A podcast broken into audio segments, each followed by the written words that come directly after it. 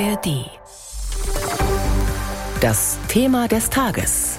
Ein Podcast von BR24.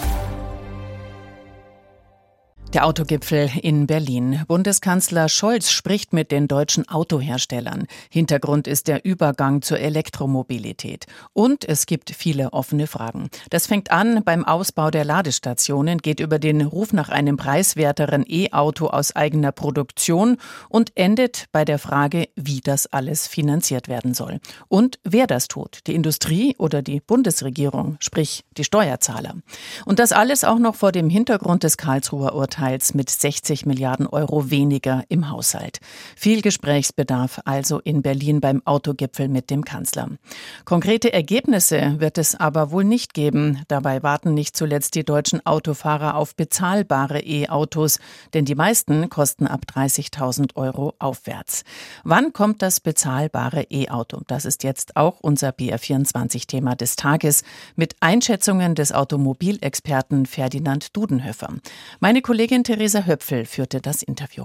Herr Professor Dudenhöfer, fahren Sie eigentlich ein E-Auto? Ich fahre bisher noch kein E-Auto, aber beim nächsten Fahrzeugwechsel wird es mit hundertprozentiger Sicherheit ein batterieelektrisches Auto sein. Und warum sind Sie da eindeutig dafür? Ich bin dafür, weil es äh, in der Zukunft uns hilft, CO2-neutraler unterwegs zu sein. Wir haben ein großes Thema, das ist der Klimawandel, da müssen wir gegen ankämpfen. Und ich bin dafür, weil es sauberer ist, auch in den Großstädten ohne Abgase. Und ich äh, bin auch dafür, weil es leiser ist in den Großstädten. Also es kommt vieles zusammen, was für die Umwelt, aber auch für die Mitmenschen das Elektroauto spannend macht.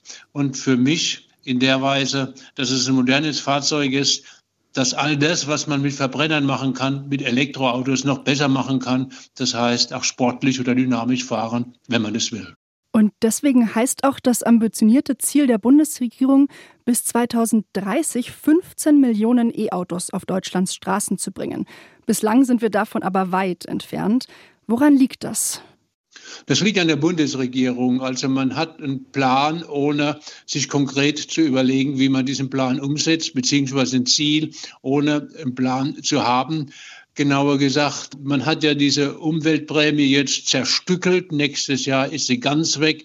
Der Preisunterschied äh, zwischen dem klassischen Verbrenner also etwa dem Benziner mit Hybrid und dem Elektroauto, der liegt heute bei 10.000, 15.000 Euro. Das heißt, die Kunden orientieren sich wieder um, nachdem die Ampelkoalition, nachdem Minister Habeck äh, die Elektroprämie, diese Umweltprämie zerstückelt hat, gekürzt hat, außer Kraft setzen wird in der Zukunft. Und äh, das würde dafür sorgen, dass in der Zukunft die Menschen in Deutschland das Elektroauto links liegen lassen und damit ist dieses Ziel 15 Millionen Elektroautos im Jahr 2030 ein völliges Märchen, ein Politikmärchen, was man den Menschen erzählt, ohne die Wahrheit zu nennen. Vielleicht schaffen wir 15 Millionen Fahrzeuge 2040, 2050. Aber das, was die Bundesregierung sagt, ist die Menschen über die Realität getäuscht.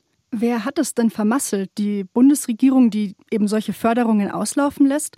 Oder die deutschen Autobauer, die zu sehr auf hochpreisige Modelle setzen? Nein, es ist schon die Bundesregierung. Schauen Sie, ähm, als diese bis zu 9000 Euro Förderung im Markt war, hat es ja funktioniert, ist der Hochlauf gegangen und dann hat man die Prämien gekürzt und äh, jetzt sieht man das Ergebnis in dieser Prämienkürzen. Also das Elektroauto braucht noch seine Zeit, bis man in preisgünstige Elektroautos kommt. Diese Zeit wird kommen nach 2025, zwischen 2025 und 2030.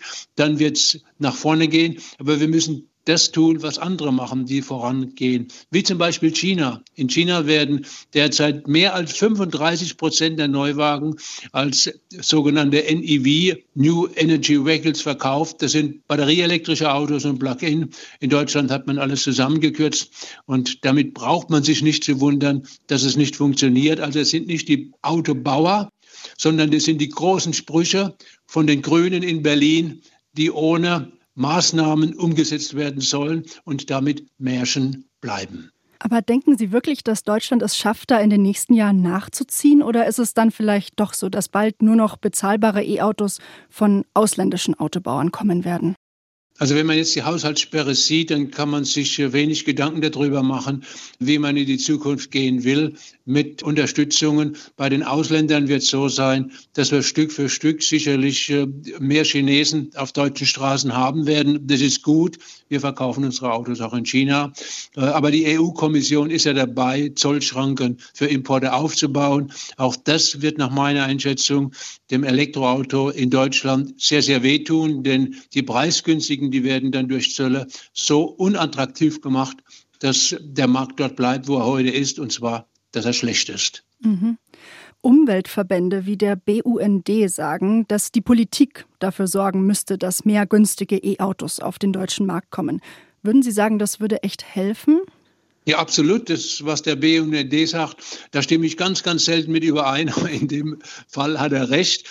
Der Preisunterschied zwischen dem Verbrenner und dem Elektroauto ist zu groß. Das heißt, die Kunden, die beim Autokauf natürlich auch auf ihr Portemonnaie achten, werden nicht 10.000 Euro zusätzlich ausgeben, um nur ein Elektroauto zu fahren.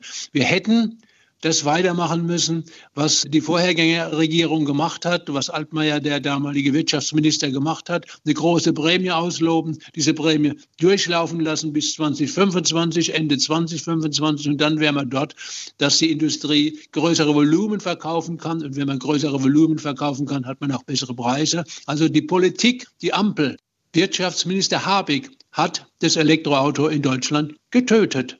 Und diese Politik zum Elektroauto, könnte das am Ende alles eine Sackgasse sein, sprich, dass Benzin- und Diesel-Pkw dann doch zurückkommen?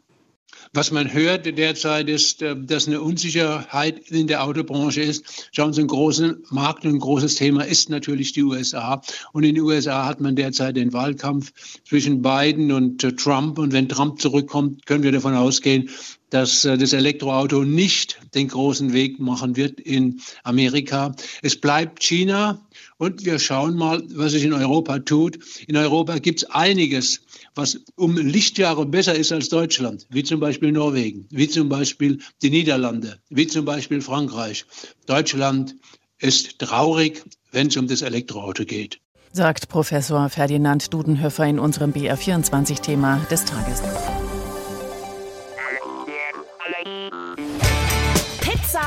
Und Pommes. Der BR24 Sportpodcast mit Felix Neureuter und Philipp Nagel.